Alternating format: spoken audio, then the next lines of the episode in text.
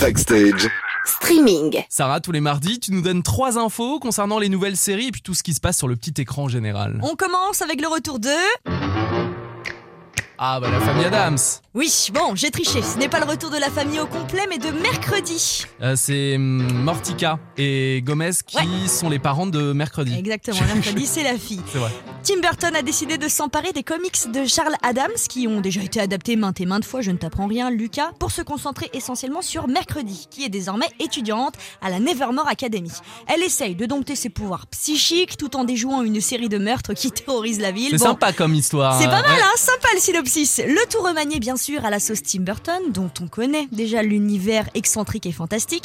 Et si on regarde du côté du casting, la nouvelle recrue qui endosse euh, le rôle de mercredi est Jenna Ortega. Et les premières critiques la saluent d'ores et déjà de sa performance. Elle a fait quoi, Jenna Ortega? Elle, c'était, elle vient de Disney, elle vient tout droit de Disney, et puis euh, elle connaît déjà un succès énorme, du moins aux États-Unis. On remarquera aussi le clin d'œil de Tim Burton à l'actrice Christina Ricci, qui était la première interprète Ah de oui. Mercredi et qui viendra aussi faire un petit coucou dans cette nouvelle version sous le rôle de Marilyn Thornhill. Bref, Mercredi en série, de 8 épisodes arrive sur Netflix demain. Le mercredi quoi. Deuxième Exact. info à la télé cette fois-ci, Sarah. Réservez votre jeudi 24 novembre, soit pour aller voir Indochine au Cinéville en gagnant vos places sur itwest.com, ou alors pour passer une soirée en tête à tête avec.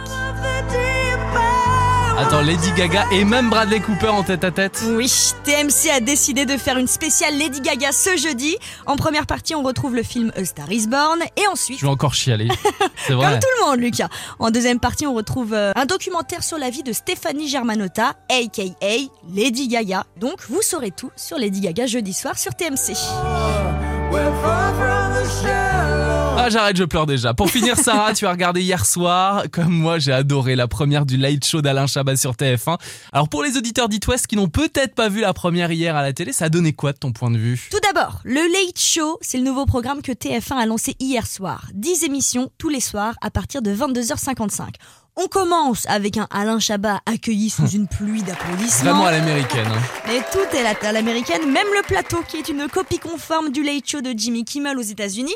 Pour résumer, on retrouve des guests de choix comme par exemple Vincent De Dienne et Sandrine Kiberlin dans le rôle du faux public. Franchement, pour démarrer l'émission, c'était super drôle. Et comme à son habitude, Alain Chabat reçoit aussi des personnalités. Jean Dujardin pour une parodie d'interview qui, personnellement, à mon sens, a été un petit peu longue. Oui, mais c'était le second degré. Il faisait une fausse interview, un peu à la Raphaël Mezrahi, l'humoriste qui interviewait des personnalités euh, un petit peu bizarrement. Bon, Ah après, ouais, chacun après, son. Voilà, à vous de vous faire votre avis. Ensuite, Jean-Pascal Zadi, qu'on retrouve dans un jeu qui, là aussi, un petit peu euh, à la Burger Quiz.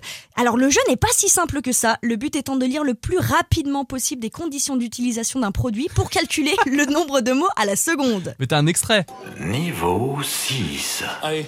Offre soumise à condition nominative et non cumulable parce que si on vous laisse cumuler, on va perdre de l'oseille. Réservé aux personnes âgées de 18 ans et plus, sauf si vous êtes un chat en chaussettes là, c'est sans limite d'âge. Et je rajoute 10 mots juste pour niquer un Chabat.